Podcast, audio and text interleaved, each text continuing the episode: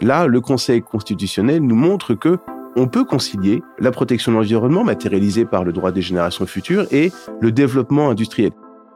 C'est d'ailleurs la notion de développement durable.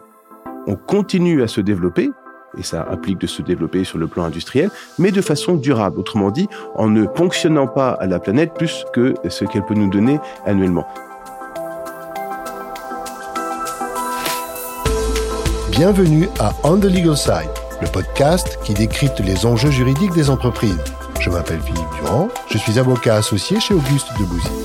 C'est ici, au cœur du cabinet, que je tends le micro aux experts qui le composent pour avoir leur regard sur des problématiques déterminantes pour les organisations et les dirigeants qui nous accompagnent au quotidien. Bonne écoute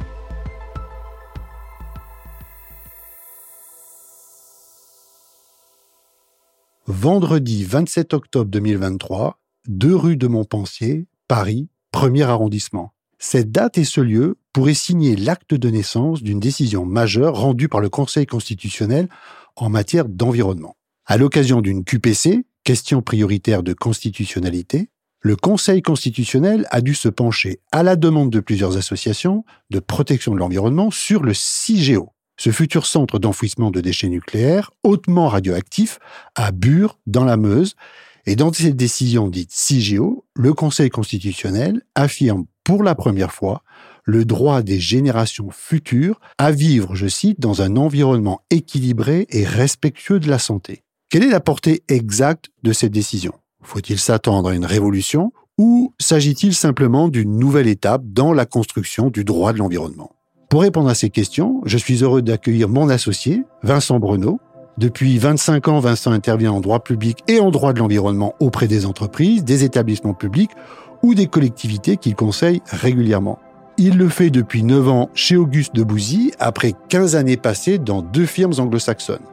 La pratique quotidienne de Vincent touche aussi les domaines de la compliance, puisqu'il vient de publier avec un autre de nos associés, Bernard Cazeneuve, Prévenir la corruption, un devoir démocratique aux éditions L'Observatoire. Mais Vincent est tout autant passionné de gastronomie, cuisine sophistiquée des quatre coins de l'Hexagone, mais aussi plats du quotidien, plus modestes, à ce micro, j'ai en effet devant moi le président de l'association de sauvegarde de l'œuf mayonnaise, pas moins. Bonjour Vincent. Bonjour Philippe. Vincent, avant d'aborder les questions purement juridiques, est-ce que tu peux nous donner le contexte factuel euh, de cette décision du Conseil constitutionnel?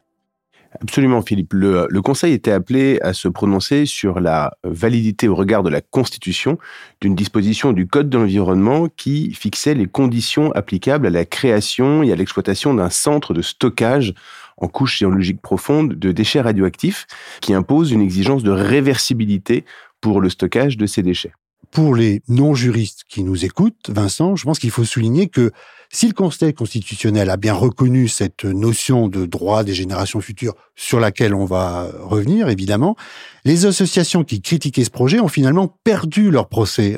Mais pourtant, le projet n'est pas pour autant arrêté. Est-ce que tu peux expliquer ce qui peut sembler comme une, une espèce de contradiction? Alors, les associations estimaient que le projet devait être interrompu parce que euh, la réversibilité de l'enfouissement, autrement dit le droit pour les générations futures de modifier les conditions d'enfouissement n'était pas garanti de façon euh, pérenne euh, sur le temps long, euh, le Conseil constitutionnel a jugé au contraire que les dispositions querellées du Code de l'environnement permettaient, sur une durée de 100 ans, aux générations futures, donc sur cette période-là, de décider si oui ou non le système devait être maintenu ou si une modification pouvait être apportée. Très bien. Alors, sur le plan juridique, on va venir maintenant sur le terrain plus juridique. Cette décision s'appuie sur la charte de l'environnement et plus particulièrement sur l'article premier de cette charte. Est-ce que tu peux nous éclairer sur cette charte et sur la manière par laquelle le Conseil constitutionnel l'introduit et s'appuie sur cette charte? La charte de l'environnement, c'est un texte qui a été pris en marge de la Constitution, mais qui très vite a été intégré à ce qu'on appelle le bloc de constitutionnalité. Autrement dit, la charte de l'environnement, elle a une valeur constitutionnelle. Ça, c'est une décision du Conseil constitutionnel qui l'a intégrée dans notre système normatif. Et effectivement, cette charte de l'environnement, elle pose le principe du droit des générations futures. Alors, c'est un principe qui est posé de façon assez abstraite, et c'est la raison pour laquelle on a des décisions comme celle-ci qui sont très intéressantes parce qu'elles viennent éclairer les contours de l'application de cette notion de droit des générations futures qui est un peu abstraite justement sur les contours, parce que tu évoquais cela, euh, on a l'impression, mais tu vas me donner ton opinion évidemment, que le Conseil constitutionnel euh, parle de ce droit qui serait peut-être absolu, je te laisserai commenter là-dessus, qui serait accordé aux générations futures en matière d'environnement. Mais est-ce que le Conseil constitutionnel ne joue pas un peu un exercice d'équilibriste dans cette décision? euh, tu sais, Philippe, on, a cet adage qui a été popularisé par euh, Antoine de Saint-Exupéry qui nous dit que nous n'héritons pas la terre de nos ancêtres, nous l'empruntons à nos enfants. Là, le Conseil constitutionnel fait application de cet adage euh, très classique, mais avec une, forme de subtilité, puisqu'il y a, de la part des, sages de leur pensier, une volonté de ménager à la fois la protection de la planète et la protection de la planète sur le temps long, d'où euh, la mobilisation de ce concept de génération future, autrement dit des sujets de droit qui n'existent pas encore mais dont on protège les droits à venir, mais également la préservation des droits des générations actuelles avec la nécessité impérieuse de redynamiser notre tissu industriel et donc de permettre euh, le lancement, la mise en œuvre de nouveaux projets industriels. On ne peut pas paralyser complètement notre industrie au nom du droit de génération future. Est-ce que tu dirais que cette décision du Conseil constitutionnel de, la fin de 2023 est vraiment nouvelle dans sa jurisprudence? Elle est nouvelle parce qu'elle fait une application de ce concept de génération future de façon très concrète. Pour autant, c'est une notion que l'on retrouve dans euh, la jurisprudence constitutionnelle de différents euh, États. En Allemagne, la Cour constitutionnelle de Karlsruhe, euh, il y a quelques mois, a eu l'occasion également de prendre une décision qui faisait appel à la notion de génération future en indiquant que les projets actuels ne devaient pas compromettre la capacité des générations futures à satisfaire leurs propres besoins. On a également des décisions en Colombie, au Brésil. Donc c'est une tendance mondiale que le juge constitutionnel applique mais de façon assez mesurée.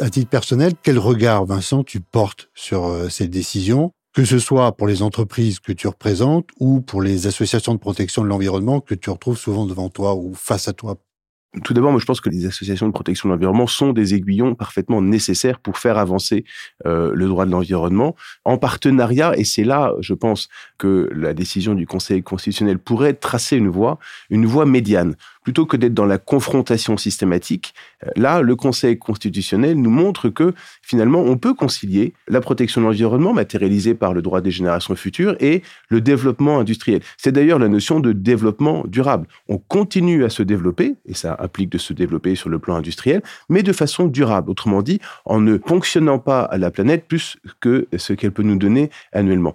Et de ce point de vue-là, la décision très mesurée, très nuancée euh, du Conseil constitutionnel me semble être un appel aux partis à euh, opérer des médiations, des conciliations, à rechercher le dialogue plutôt que la confrontation systématique. C'est vrai, tu le disais, moi je retrouve souvent les associations de protection de l'environnement euh, sur mon chemin. Je les retrouve plutôt de l'autre côté de la barre. Je préférerais m'asseoir autour d'une table et discuter pour trouver une solution médiane qui permette de faire avancer la notion de développement durable.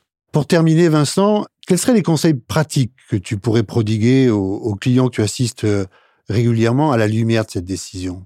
Euh, Je pense que euh, c'est un appel. Alors, tu vas me dire que je suis obsédé par la notion de médiation, de conciliation, mais je pense que se rapprocher en amont, euh, non pas uniquement des autorités, mais également des associations locales de protection de l'environnement pour recueillir leurs opinions, pour essayer de trouver avec elles des voies médianes, ça permettrait peut-être de déminer en amont un certain nombre de sujets qui pourraient se retrouver au contentieux et qui gagneraient à être réglés euh, de façon amiable.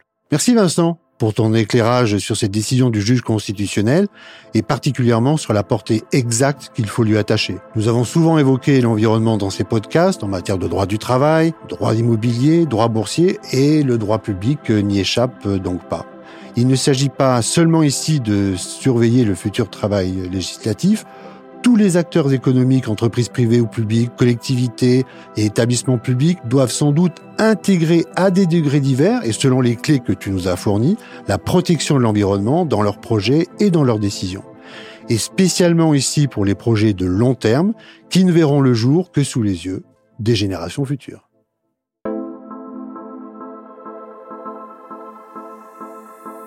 Vous venez d'écouter On the Legal Side, un podcast signé Auguste Debouzy. Un grand merci pour votre écoute. Pour être notifié des prochains épisodes, n'hésitez pas à vous abonner depuis votre plateforme préférée. Pour découvrir le cabinet, ses équipes et ses actualités, rendez-vous sur le site www.auguste le 6 ou dans la description de cet épisode. Cette série audio a été conçue, écrite et réalisée en collaboration avec Aparté Studio et le son de l'encre. À bientôt.